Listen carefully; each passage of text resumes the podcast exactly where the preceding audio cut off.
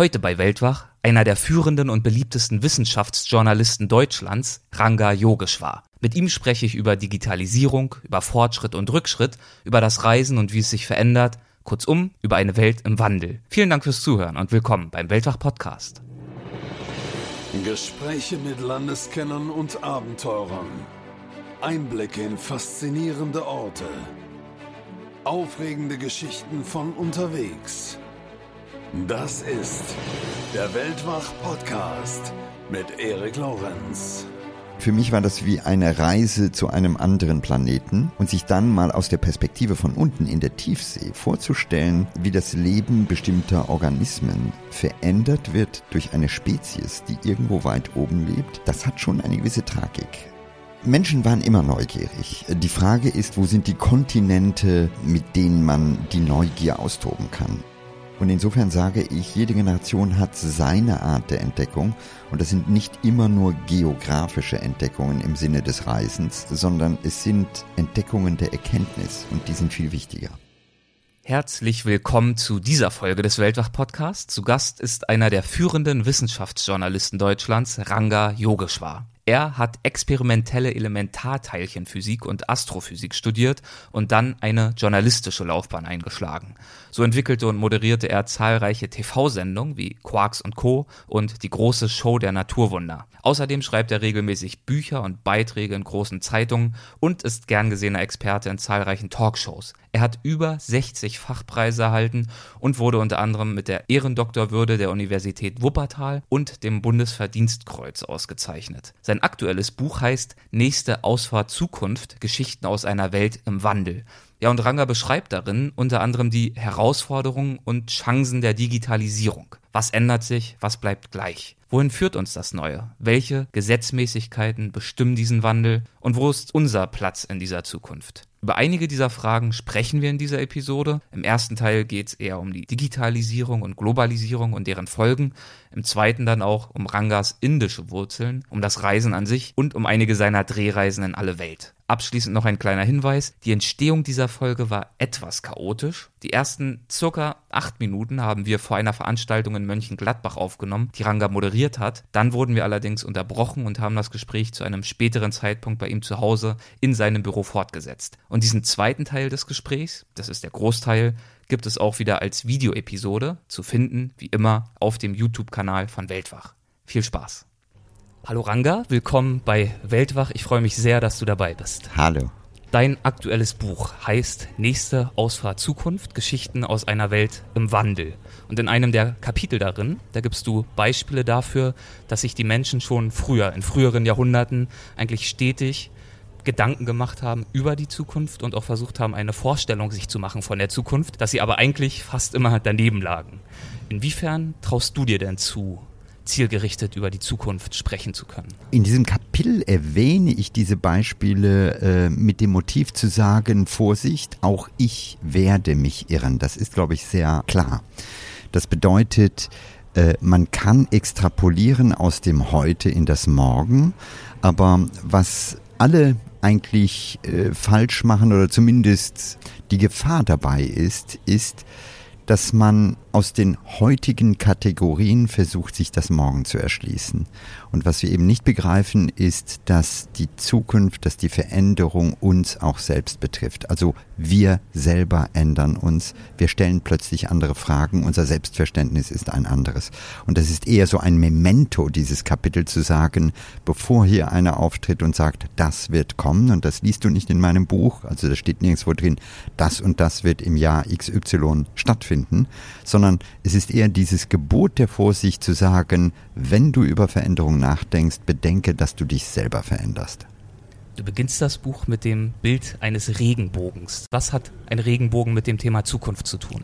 Im Grunde genommen, es gibt zwei Aspekte, die bei dem Regenbogen spannend sind. Das erste ist dieses komisch diffuse und jedes Kind weiß das, äh, man will sich dem Regenbogen nähern und er entzieht sich. Also man kann ihn nicht fangen, man kann ihn nicht irgendwo anfassen. Das Zweite, und das ist vielleicht weniger Menschen bewusst, ist, dass äh, wenn wir beide draußen stünden und das Glück hätten, einen Regenbogen zu sehen, dann ist mein Regenbogen definitiv ein anderer als dein Regenbogen. Denn durch die Gesetze der Brechung und der Physik ist es so, dass dieses optische Phänomen von einem zum anderen sich verändert, weil die Winkel anders sind. Und das bedeutet, obwohl wir scheinbar dasselbe sehen, sehen wir unterschiedliche Sachen. Und das ist mir wichtig, wenn wir eine Betrachtung der Zukunft anschauen, ähm, dass eben diese Perspektiven durchaus möglich sind, dass wir beide von Zukunft reden, aber der eine sieht was anderes als der andere. Und die Gedanken der Menschen über die Zukunft, die sind ja auch sehr unterschiedlich. Ne? Manche sind da grundsätzlich sehr optimistisch eingestellt, andere äh, haben eher Befürchtungen, haben Angst, irgendwie abgehängt zu werden. Was haben denn deine Recherchen ergeben, wie die Menschen über das Thema Zukunft denken, insbesondere auch in Deutschland?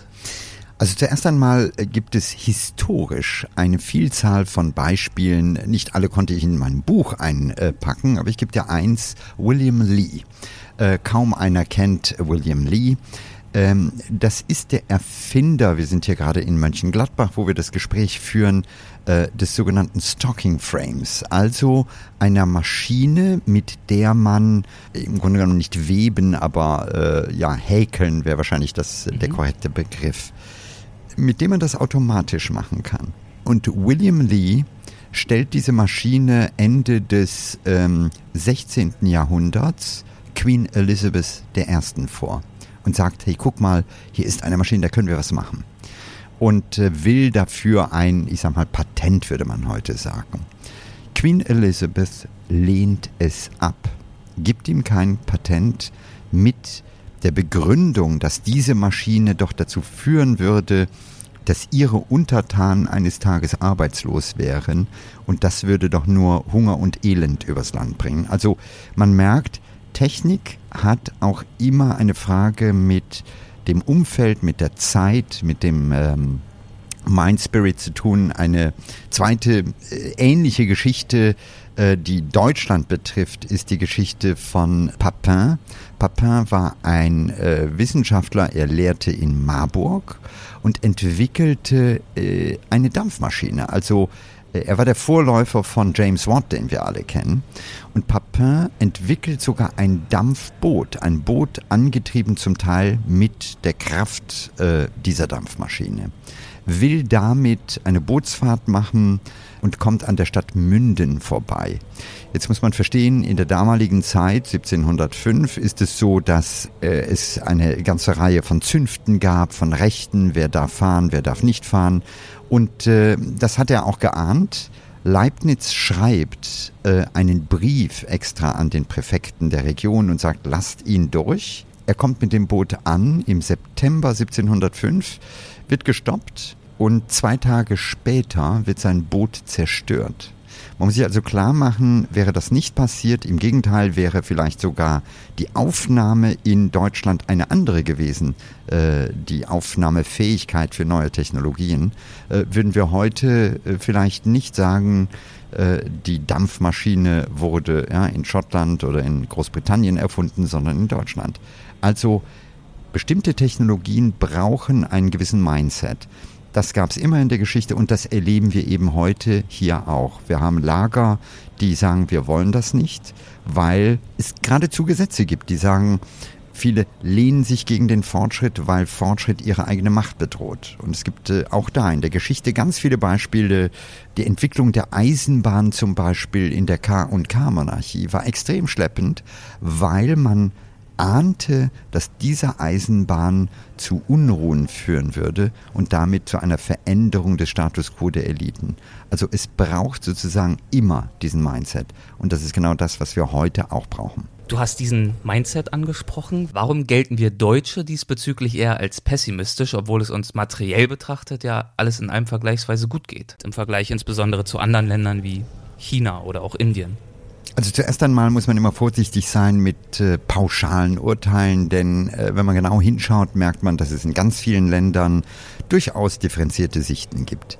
Äh, was in Deutschland sicherlich ein Punkt ist, ist, dass wir eine phänomenale Tradition haben äh, in der Industrie und diese Industrie in den letzten Jahrzehnten großartig war. Weltweit, äh, ja, Exportnation Nummer eins.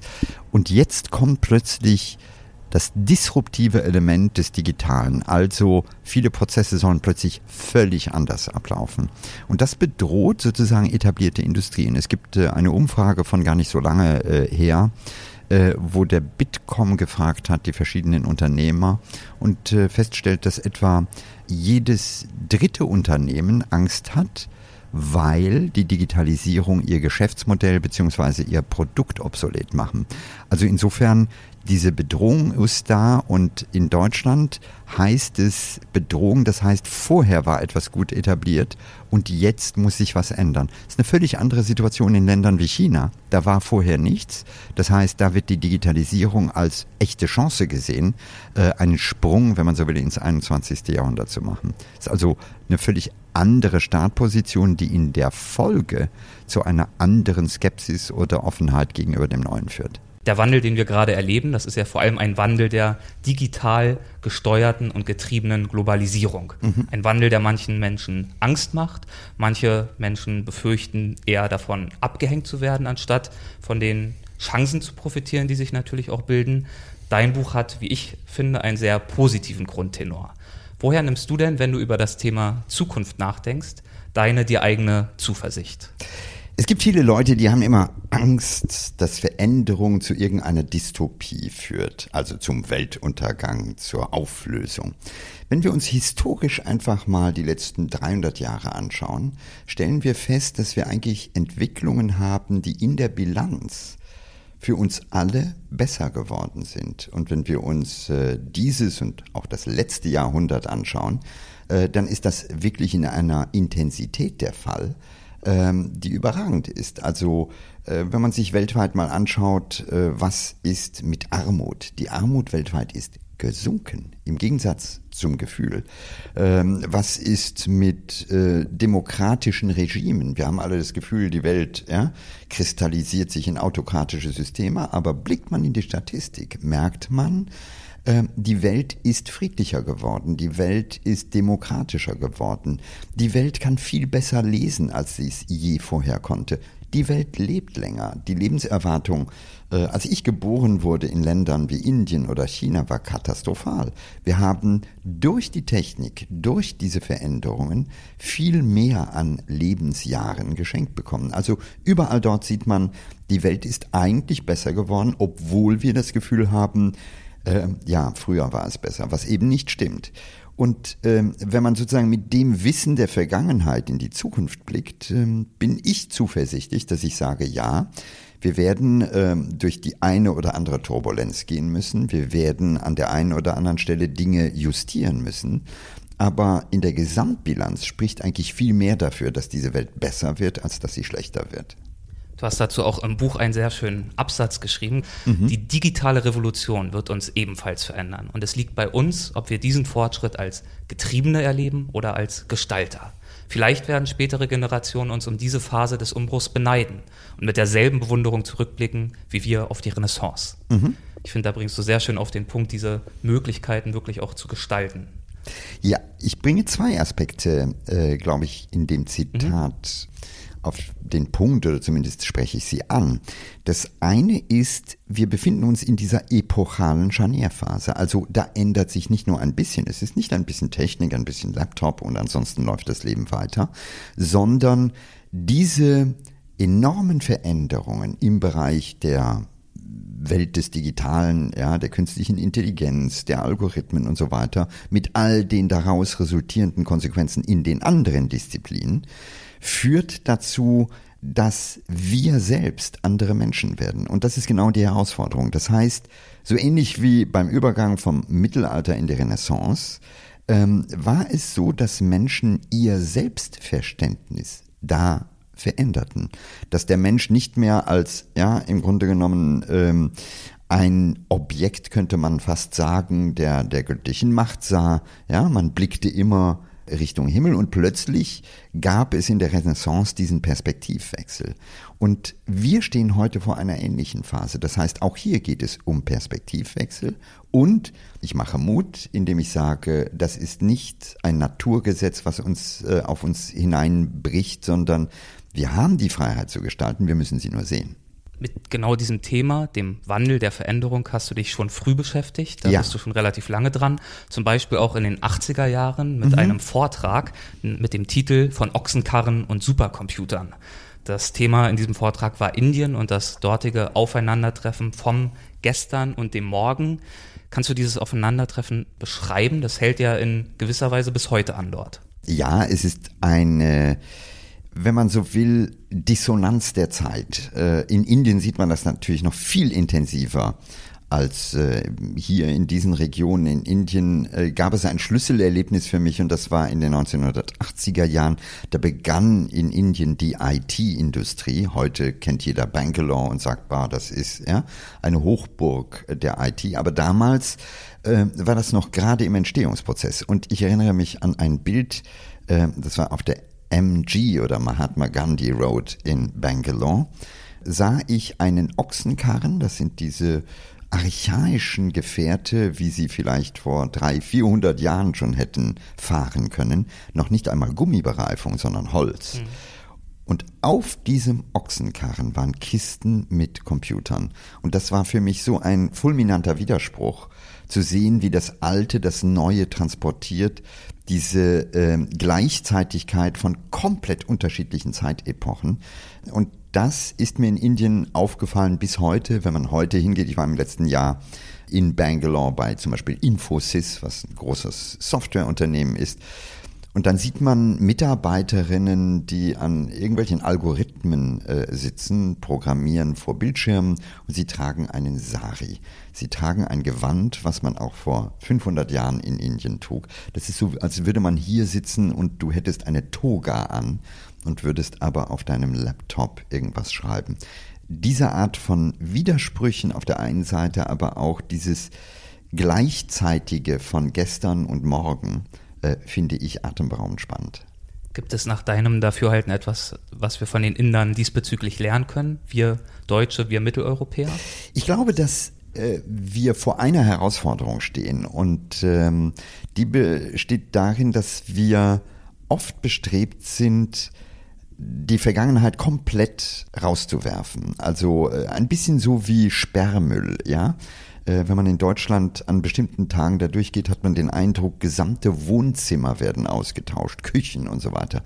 Und ähm, in unserem Haus äh, der Kultur geht es darum, diese Balance zu finden. Also zu wissen, was ändert sich vielleicht durch Technik?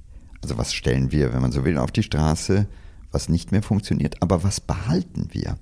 Und ich glaube, diese Balance ist sehr schwer, weil wenn wir alles entsorgen, dann entsorgen wir auch unsere Werte, entsorgen wir auch die Zielsetzungen, entsorgen wir auch bestimmte Qualitäten, für die wir Jahrzehnte oder gar Jahrhunderte gekämpft haben. Und ich glaube, da geht es darum, eine Balance zwischen Bewahren auf der einen Seite, aber auf der anderen Seite auch Renovierung und Veränderung zu haben. Manchmal im Moment schlägt das Pendel zurück. Man hat revisionistische ähm, Regime weltweit, ja. Also es ist nicht nur die AfD hier, aber es ist, guck dir Italien, guck dir Polen, Ungarn oder Mr. Trump an. Und das sind im Grunde genommen diese Ausschläge, wo Leute sagen, wir wollen wieder zurück in die gute alte Zeit. Wir machen die Grenzen wieder zu, wir wollen die Sortenreinheit der Menschen, die bei uns leben und wir wollen im Grunde genommen zurück in etwas, was gar nicht mehr geht. Das ist die Gefahr. Auf der anderen Seite gibt es Leute, die überhaupt nichts mehr behalten wollen von dem, was war. Das sind äh, ja die Plattformkapitalisten des Silicon Valley. Äh, Und es ist auch kein Weg. Und ich glaube, genau dazwischen äh, müssen wir diesen Weg suchen und wir finden ihn. Und ein bisschen Orientierung kann dabei Indien bieten. Du selbst hast ja einen Teil deiner Kindheit. zumindest, Inspiration, ja. okay, Mhm. ja. Du hast ja einen Teil deiner Kindheit in Indien verbracht. Ja. Kannst du selbst beurteilen, inwiefern diese Zeit dich geprägt hat? Das sind verschiedenste Ebenen. Ich habe meine Kindheit da verbracht. Das heißt, es gibt äh, eine Vielzahl von Prägungen. Es ist nicht nur ähm, diese großartige Freiheit, die man als Kind in Indien in meiner Zeit hatte. Es gab kaum Autos. Es war äh, das Spielen in der Natur. Ich meine, ich kann Wasserbüffel reiten. Das, äh, wer kann das schon von sich behaupten? Ja, also in Indien viele, aber hier. Äh, Das heißt, da gibt es sozusagen eine wunderbare Erdung auf der einen Seite. Auf der anderen Seite habe ich einen großartigen Transformationsprozess miterlebt. Ich erinnere mich als Kind, mein Vater baute die Industrie in Indien auf, in einem großen staatlichen Konzern. Und ich erinnere mich, wie ich die allererste Uhr sah, die in Indien gefertigt wurde. Also den Moment, wo dieser Subkontinent die Zeit bekommt, wo wirklich die erste in Indien produzierte und nicht in Großbritannien produzierte Uhr tickte.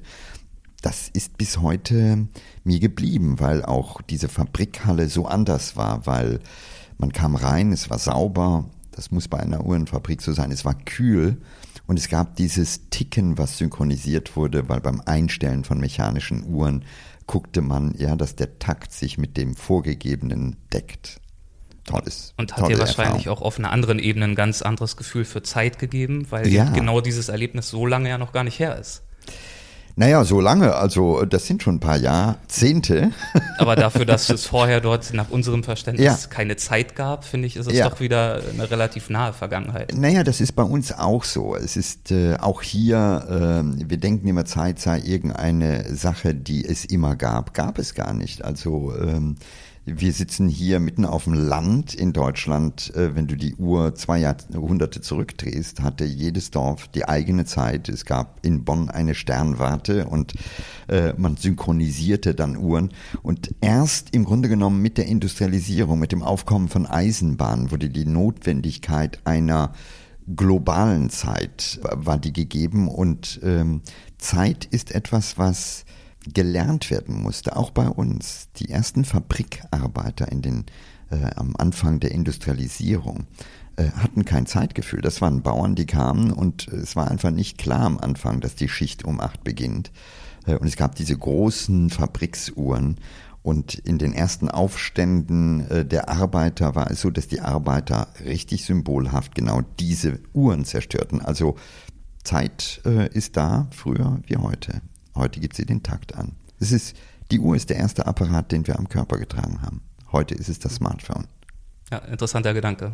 Welche anderen Destinationen außer Indien haben dir denn Denk- oder Aspekte einer Lebensweise vermittelt, anders als die bei uns üblichen? Gibt es da bestimmte Reise- oder Rechercheziele, die dich auch über deinen Aufenthalt hinaus beeinflusst haben? Ich glaube, es ist eher eine Frage der Offenheit. Ähm, also mit welcher Offenheit guckt man in diese Welt? Das kann sogar Deutschland sein. Äh, aber es gibt natürlich Länder, die diesen fulminanten Umbruch erleben. Also äh, ich bin oft in China und bin immer wieder geradezu fasziniert, äh, in welchem Takt im Grunde genommen Veränderung dort stattfindet. Also jedes Mal, wenn ich nach Shanghai oder Chongqing oder ja, Tianjin komme, habe ich das Gefühl, das ist eine neue Stadt geworden. Ähm, und ich frage mich manchmal, wie schaffen es die Menschen, ja, mit diesen enormen Umbrüchen zurechtzukommen? Und das ist schon spannend. Also ähm, der Planet ändert sich äh, global. Wir äh, merken heute, dass wir viel mehr Veränderungen, zum Beispiel in Südostasien haben, als hier in Europa. Das war nie so. Früher war Europa das Symbol des Neuen, des Großen, des Glänzenden. Heute, äh, wenn man aus Shanghai zurückkommt, ist Frankfurt wirklich ein kleines Dorf. Du hast sprichwörtliche Dörfer besucht, du hast Metropolen besucht. Ja.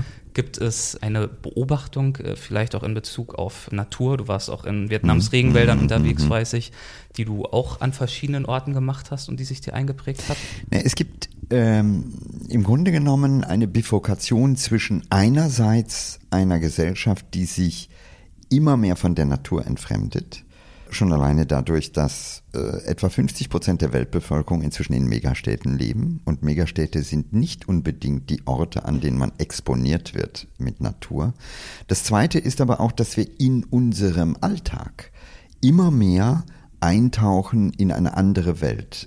Es gibt Statistiken, die mal aufführen, wie viele Stunden am Tag bestimmte Nationen im Schnitt äh, vor einem Bildschirm hocken. Und inzwischen, ich glaube, Brasilien ist im Moment mit acht Stunden am Tag dabei. Und ich frage mich, wenn ich acht Stunden meines bewussten Lebens in einer virtuellen Blase bin, äh, wo bleibt noch der Blick für das andere? Das heißt, wir haben auf der einen Seite eben diese extreme Abwendung von der Natur, äh, bei der äh, viele Menschen überhaupt nichts mehr damit anfangen können. Auf der anderen Seite sehen wir aber auch, ähm, dass wir Natur nicht nur nicht mehr erleben, sondern dass wir sie zerstören. In meiner Biografie äh, habe ich ganz viele verschiedene Erfahrungen gemacht und immer wieder ähnliche Situationen gesehen. Ich stehe in einem Regenwald irgendwo in Vietnam äh, und höre die Motorsägen und frage mich, wie lange wird das sein? Ich sehe ein Sumatra-Nashorn und es gibt nicht nur, äh, es gibt nicht mehr viele, eine aussterbende Art und ich sehe die letzten Exemplare und ich denke, okay, meine Kinder oder Enkel werden sie nicht mehr sehen. Ich sehe, ähm, was weiß ich, große Meeresschildkröten an der Küste Costa Ricas und weiß einfach, es sind die letzten Exemplare. Ich stehe in der Arktis und sehe, wie im Grunde genommen Eis wegschmilzt, vergleiche ja, bestimmte Gletscher mit alten Aufnahmen und finde sie kaum, weil sie so abgeschmolzen sind. Das heißt, wir sehen überall diesen enormen Transformationsprozess. Und wenn man sich einfach mal klar macht, dass dieser Planet viereinhalb Milliarden Jahre brauchte, um sich zu entwickeln, und der Mensch in der letzten Sekunde diese Biodiversität, diese Vielfalt, dieses Leben komplett umschaltet. Es gab äh, vor gar nicht so langer Zeit eine Statistik im Guardian, die äh, sagt, dass wenn man sich die Säugetiere anschaut, es weltweit nur noch vier Prozent gibt, die nicht vom Menschen beeinflusst wurden. Das heißt, Säugetiere, uns inklusive, unsere Rinder, Schweine, Hühner und so weiter, sind alle man-made, sind vom Menschen verändert worden. Und wir umgeben uns also mit einer Welt der Künstlichkeit. Und ja, das ist manchmal schade, weil äh, diese Evolution der viereinhalb Milliarden Jahre Natur hat auch möglicherweise Wahrheiten, die wir so nicht ähm, realisieren. Also ein einfaches Beispiel, ähm, wenn man in einem großen Regenwald ist, der noch nicht berührt ist, erlebt man ein Stück Vielfalt der Natur, was so überwältigend ist, was man hier nicht kennt. Also äh, für alle man, Sinne wirklich. Äh, für, für alle Sinne, aber es geht viel tiefer, weil man in gewisser Weise merkt, dass in dieser Natur offensichtlich es eine Vielschichtigkeit von Plätzen, von Existenzen, von äh, Nischen gibt, die allesamt gefüllt werden. Äh, und wir leben im Moment in einer Zeit, wenn man das Digitale nimmt, wo wir optimieren und am Ende immer nur eine Spezies überbleibt. Ob das die Wälder sind, die zunehmend ja, gepflanzt werden wie große Plantagen oder wenn wir dann in die digitale Welt gehen, einfach feststellen, es gibt nur noch die eine Suchmaschine, das eine Fernsehportal oder das eine soziale Netzwerk. Warum gibt es eigentlich nicht nur eine Art von Bäumen? Nach viereinhalb Milliarden Jahren hat die Natur gemerkt, hm, das ist keine gute Idee. Und das heißt, dieses Element der Vielfalt scheint eine Qualität zu haben, die wir im Moment nicht blicken. Ökonomisch ist Einfalt vielleicht kurzfristig okay, aber ich glaube nicht langfristig. Du hast die Antworten angesprochen, die die Natur uns geben kann, wenn wir hinschauen. Ja. Welche Antworten hast du gefunden oder vielleicht auch welche hm. Fragen hast du, welchen Fragen bist du nachgegangen bei deiner spannenden Expedition 2011 mit einem Forschungstauchboot. Ich glaube, es war vor der Küste Norwegens, richtig? Mhm. Vor Trondheim, ja. ja. Mhm. Äh, da geht es, es geht bei allem äh, immer auch um Erkenntnis, Dinge verstehen. Äh, und mir gelingt das oft dadurch, dass ich die Chance habe, Dinge selber zu erleben. Also äh, alle kennen wir wunderbare Dokumentationen auch über und unter Wasser, aber wenn man das selber erlebt hat, wird es anders. Und ähm, was mich dabei ähm, völlig verblüfft hat, waren zwei Sachen. Das eine ist, wenn man abtaucht und man muss sich klar machen, die Ozeane sind die größte Fläche auf diesem Planeten. Und wenn man abtaucht nach 60, 70 Metern, taucht man ab in eine völlige Dunkelheit. Das heißt, das größte Ökotop dieses Planeten ist ein dunkler, ein pechschwarzer Kontinent. Und normalerweise würde man sagen, da kann nichts leben. Aber es kocht das Leben. Es ist atemberaubend zu sehen, was da los ist. Und ähm, für mich war das wie eine Reise zu einem anderen Planeten und sich dann mal aus der Perspektive von unten in der Tiefsee vorzustellen, äh, wie das Leben bestimmter Organismen verändert wird durch eine Spezies, die irgendwo weit oben lebt und Dinge ja, äh, im Sinne des Anthropozäns anders gestaltet das hat schon eine gewisse Tragik, äh, aber auch ähm, etwas Neues als Einsicht, zumindest für mich. Reisen, das hat viel mit Abenteuer zu tun, mit einer gewissen Neugierde, mit Entdecken, so wie du es gerade beschrieben hast. Und genau diese Neugierde und die Lust am Entdecken ist ja auch ein wesentlicher Treiber für den digitalen Wandel, den wir ja. schon kurz besprochen haben. Inwiefern hat sich denn nach deinem Dafürhalten dieses Abenteuertum und die Lust am Entdecken verändert im Vergleich zu vorigen Jahrhunderten in Bezug dann auf das Heute? Entdecken, äh, Menschen waren immer neugierig. Die Frage ist, wo sind die Kontinente, mit denen man die Neugier austoben kann. Wir leben heute in einer Zeit, in der äh, unser Planet per GPS äh, erfasst wurde. Also das Glück eines Humboldts zu sagen, ich fahre irgendwo hin und entdecke Arten, die es vielleicht noch nie vorher gesehen wurden. Das Glück hat unsere Generation weniger, aber dafür haben wir neue Kontinente. Äh, wir haben einen neuen großen und großartigen digitalen Kontinent aufgetan. Und jetzt geht es darum zu gucken, was ist dort zu entdecken? Äh, was bedeutet das in Bezug auf künstliche Intelligenz? Oder ich habe heute Morgen äh, ein bisschen detaillierter Natural Language Processing mir angeguckt. Also wie viele Stellen es dort gibt, was dort sich tut. Das ist eine andere Form der Entdeckung, also da muss man nicht die dicke Jacke anziehen, aber es gibt Erkenntnisse äh, zu, zu sehen, zu äh, wirklich herauszuschälen. Und insofern sage ich, jede Generation hat seine Art der Entdeckung und das sind nicht immer nur geografische Entdeckungen im Sinne des Reisens, sondern es sind Entdeckungen der Erkenntnis und die sind viel wichtiger. Und wenn wir trotzdem noch kurz übers Reisen sprechen dürfen, ja. weil das ja auch ein Thema von Weltwach ist, wie hat sich das Reisen nach deinem Dafürhalten in den vergangenen Jahrzehnten verändert? Ja, wir haben verschiedene Ebenen. Das eine ist, unser Erdball ist konsumierbar geworden. Äh, heute kannst du alles buchen. Du kannst dir sogar die Mount Everest Expedition buchen. Und wir machen vielleicht oft den Fehler, dass wir das Ziel vorne anstellen und nicht den Weg. Also man kommt zurück und sagt, ich war auf dem Berg, ich war da tauchen, ich war da im Urwald. Und das ist schade, weil es fehlt ein Element und das ist das Element des tatsächlichen Erlebens auf dem Weg. Ähm, die absurdeste äh, Konstellation, die ich mal gesehen habe, war ähm, das Himalayan Mount View Hotel ich glaube, das höchste Fünf-Sterne- oder Vier-Sterne-Hotel der Welt, wo gestresste Touristen per Flugzeug hingekarrt werden. Und es gibt eine große Lobby und mit Glasfenstern, man sieht bei gutem Wetter äh, das Everest-Massiv und es gibt Sessel und daneben Sauerstoff. Also so, dass, weil es so schnell geht, dass die Menschen sich nicht adaptieren können, ja, äh, nimmt man eine Prise und bestellt gleichermaßen äh, den Gin oder den Whisky und guckt sich Everest an.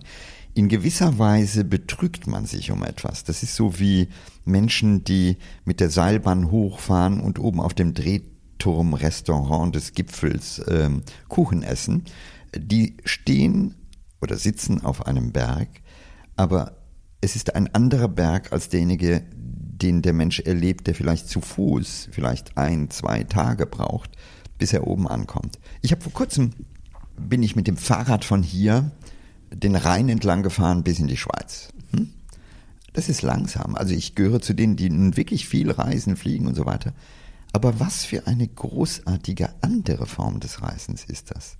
Weil man durch die Geschwindigkeit in der Lage ist, Veränderungen wahrzunehmen. Die Fließrichtung, die Farbe des Rheins, die Vegetation. Es ist äh, total spannend gewesen, weil über die Tage irgendwann äh, kam ich das erste Mal dahin und sah, oh, da gibt's Hanf oder die erste Glocke, ja, äh, an einer Kuh. Das ist eine Form des Reisens, bei dem man Dinge wahrnimmt, die man sonst übersieht. Ich erinnere mich, dass ich mit dem Fahrrad ähm, um Ludwigshafen fuhr. Äh, und jeder würde sagen, boah, rein Ludwigshafen, es gibt den Teil, der ist nicht schön. Nein, der war großartig. Also äh, es gibt einen tollen Fahrradweg. Und ich hörte plötzlich ein Geräusch und dachte, hier gibt es doch keinen Flughafen. Es war wie ein startender Jumbojet in einem Stück. Bis ich irgendwann merkte, das war eine Flamme, BASF fackelt ab. Und diese Flamme war so laut, die hätte ich überhört im Zug, im Auto. Aber hier nahm ich sie wahr, sprach mit Menschen und eine ältere Dame sagt mir, ja, ja, wir wohnen drei Kilometer weiter und ich muss abends das Schlafzimmerfenster zumachen, weil manchmal ist es so laut. Das sind Dinge, die man sieht und äh, die man normalerweise übersieht. Äh, das gilt auch für die gesamte Strecke entlang des Rheines, weil in der Dokumentation, es gibt Bücher darüber, Elke Heidenreich hat vor kurzem ein schönes Buch geschrieben, ja, alles fließt. Und ich habe mich immer gewundert, weil es gab so viele Stellen, die nicht drin vorkommen, weil wir immer sozusagen im schnellen Pacing zu den Mainstream-Orten gehen und die Orte dazwischen oft außer Acht lassen. Insofern Reisen, äh, es ist eine andere Reise, aber es ist eben nicht von A nach B, sondern es ist das dazwischen, was zählt. Genauso natürlich bei längeren Trekkingreisen, wo einfach ganz andere Facetten hinzukommen, von der Haptik des Untergrunds über mhm. die Witterung, über ein ganz anderes Gefühl ja. für Tages- und Nachtzeiten, für Uhrzeiten, da sind wir auch schon vorhin drauf eingegangen. Also einfach diese Erfahrungsintensität. Ja, ja, aber es ist die Erfahrungsintensität auf der Perspektive, dass man loslässt. Es gibt, glaube ich, viele, die importieren das hier in den Ort wenn ich mir heute angucke, äh, welche Industrie da ist, ja, was das Tracking betrifft und äh, alles wird mitgegeben, ja, Produkte, die jeder, der ein bisschen Erfahrung hat, sagt, mein Gott, schleppt das Zeugs nicht mit. Oder Nahrung, ja, Powerriegel, äh, die wunderbar in Aluminium verpackt sind und ich frage mich immer, wo kommt das Aluminium danach hin? Das sind Leute, die zurückkommen und einfach nur zeigen und sagen, guck mal, da war ich, ja.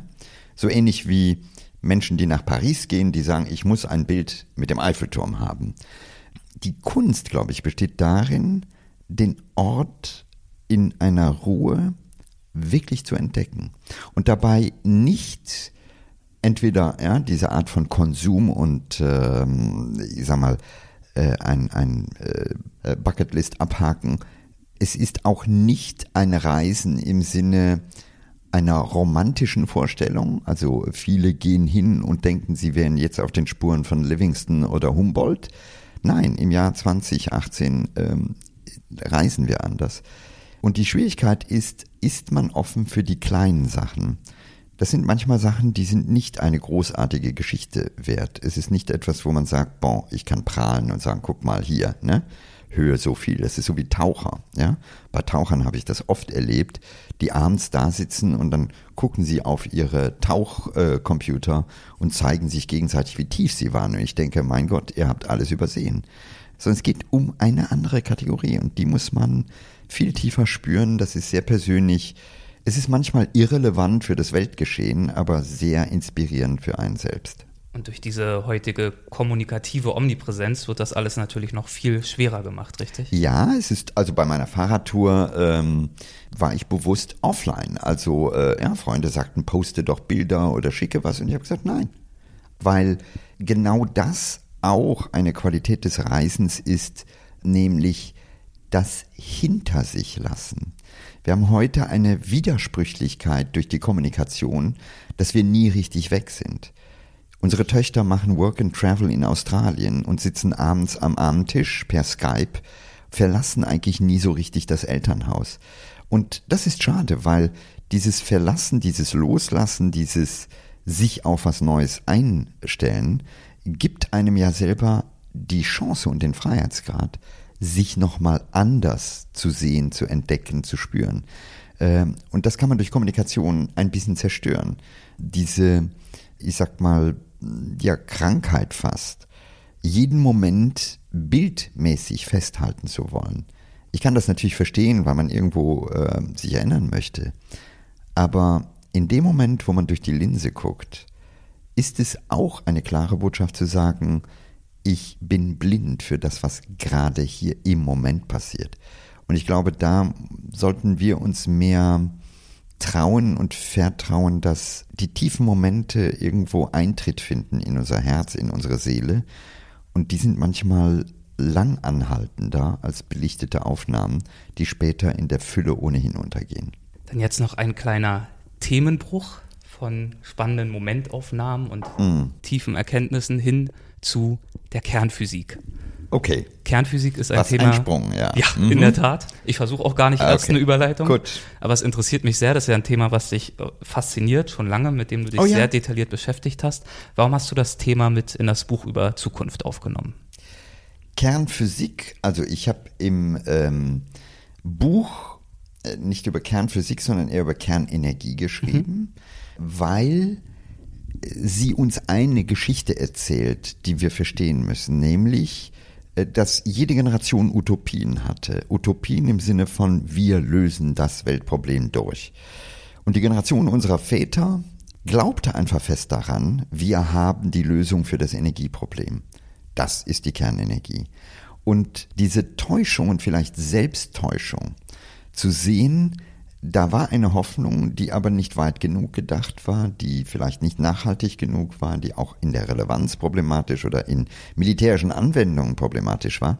Aber zu sehen, wie im Grunde genommen das ganz Große plötzlich kollabiert und wir plötzlich merken, mh, hm, der Traum ist ausgeträumt und wir, die Folgegeneration, müssen vielleicht noch ja, die Überreste dieses Traums entsorgen. Äh, es gibt in ganz vielen Bereichen ähnliche Träume, wo man immer merkt, eine Generation hatte eine Vorstellung und meinte, man könne die Welt genau in diesen sturen ja, Kategorien ordnen und dementsprechend irgendein Scheinproblem lösen. Und ich glaube, dass, wenn man sich das genauer anschaut, man einiges an Erkenntnis mitnehmen kann in das Hier und Jetzt, weil wir heute ähnliche Tendenzen haben. Heute ist es nicht die Kernenergie, aber es ist Big Data oder künstliche Intelligenz, die für alles herhalten muss. Und ich frage mich manchmal, werden unsere Enkel möglicherweise irgendwann sagen, mein Gott, war das eine naive Generation, die meinte, sie könne damit alles lösen. Also dieser Rest an kritischer Perspektive ist, glaube ich, sehr wichtig. Und dabei zu begreifen, die Generationen vorher hatten oft vielleicht sogar mit bestem Wissen und Gewissen Pläne und Schritte vor, die aber dann doch irgendwo gescheitert sind. Und das, glaube ich, müssen wir heute verstehen und sagen, okay, ich misstraue immer äh, Patentlösungen, die für alles gelten, weil sie haben bisher eigentlich oft nicht gehalten. Du warst ja auch als das erste internationale Fernsehteam in Fukushima nach dem Tsunami Warum wolltest du dort so gerne hin? Was hast du dir von diesem Besuch Na, Gerne ist, äh, ich weiß nicht, ob man gerne dahin fährt, aber es ist eine vielleicht journalistische Pflicht. Es war 2011 natürlich ein global entscheidendes und einschneidendes äh, Ereignis. Es ist so, dass äh, wir in Deutschland aufgrund dieses Ereignissen die sogenannte Energiewende beschlossen haben. Also es hatte eine Menge Konsequenzen. Und was ich sehr wichtig fand, ist, genau hinzuschauen, was ist vor Ort A passiert, wie geht man damit um und was verändert sich möglicherweise an der Kultur. Und ähm, das war mein Motiv, dahin zu gehen. Also wirklich aufzuklären, auch mal zu sagen, also über den Nebel der Spekulationen, die ständig da sind, äh, aufzusteigen und zu sagen, okay, das sind die Fakten und das und das gilt. Inwiefern ist denn die Menschheit deiner Auffassung nach im Vergleich zu früher erwachsener geworden? Manchmal ist er erwachsener geworden, manchmal äh, staunt man, wie sie wieder zurück in das Vorpubertäre fällt.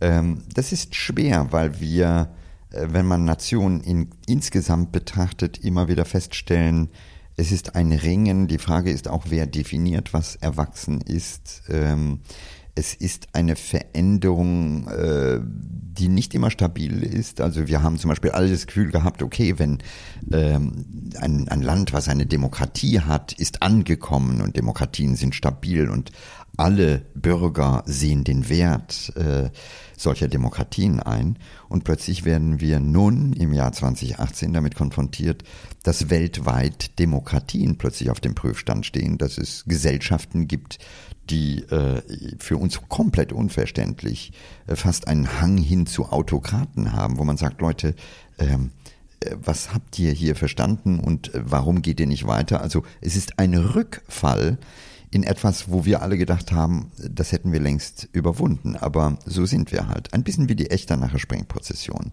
Zwei Schritte nach vorne und einer zurück. Wir machen jetzt noch einen letzten Schritt nach vorn ja. zum allerletzten Thema. Wenn du noch äh, drei Minuten hast, würde ich gerne noch zu den Halbsätzen kommen. Das ist eine Rubrik, die haben wir in jeder Folge. Okay. Wie der Name schon suggeriert, ich gebe einen Halbsatz vor und wir schauen, was dir dazu einfällt, ob dir dazu was einfällt. Das ja. kann ganz kurz oder auch etwas ausführlicher sein, wie du mhm. magst. An der Wissenschaft liebe ich. Ihre Offenheit. Ein intensives Leben zu führen bedeutet für mich mit Leidenschaft und in gänzlicher Breite das zu erleben, was man eben nur einmal erleben kann, da ich in meiner Überzeugung nur einmal lebe. Wenn mich eine Universität bitten würde, eine Abschlussrede zu halten, würde ich den Absolventen sagen, bleibt neugierig. Und meinem 20-jährigen Selbst würde ich raten?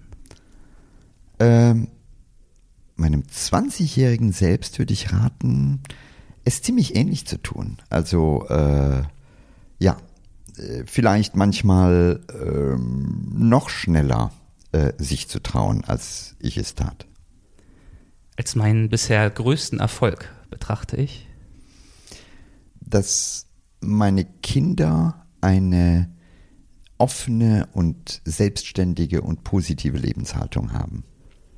Wenn ich an die Zukunft denke, denke ich mit Freude dran und äh, mit einer Freude, die diese Herausforderung, den Weg in diese Zukunft zu finden, äh, erfüllt.